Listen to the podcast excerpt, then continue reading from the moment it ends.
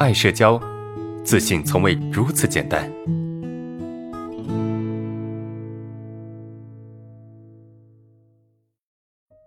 看第一个问题，呃，安老师，你说社恐人关注点要向外是吧？那那些没有社恐的内向的人啊，不也是关注点向内吗？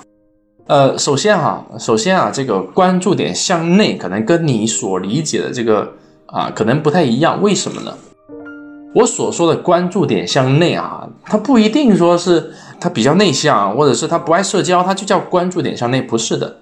关注点向内是什么？是我们很喜欢对我们的想法、呃思维进行纠结，这个叫关注点向内。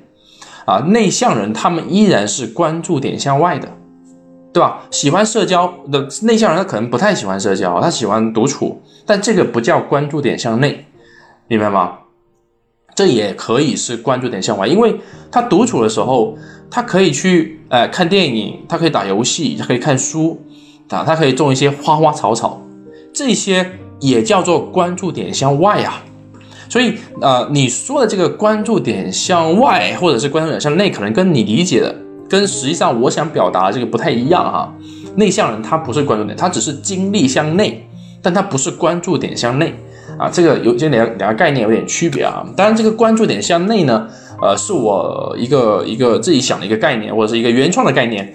呃，跟我们那个精力向内啊，荣格所说的这个精力向内跟精力向外还是有区别的，好吧？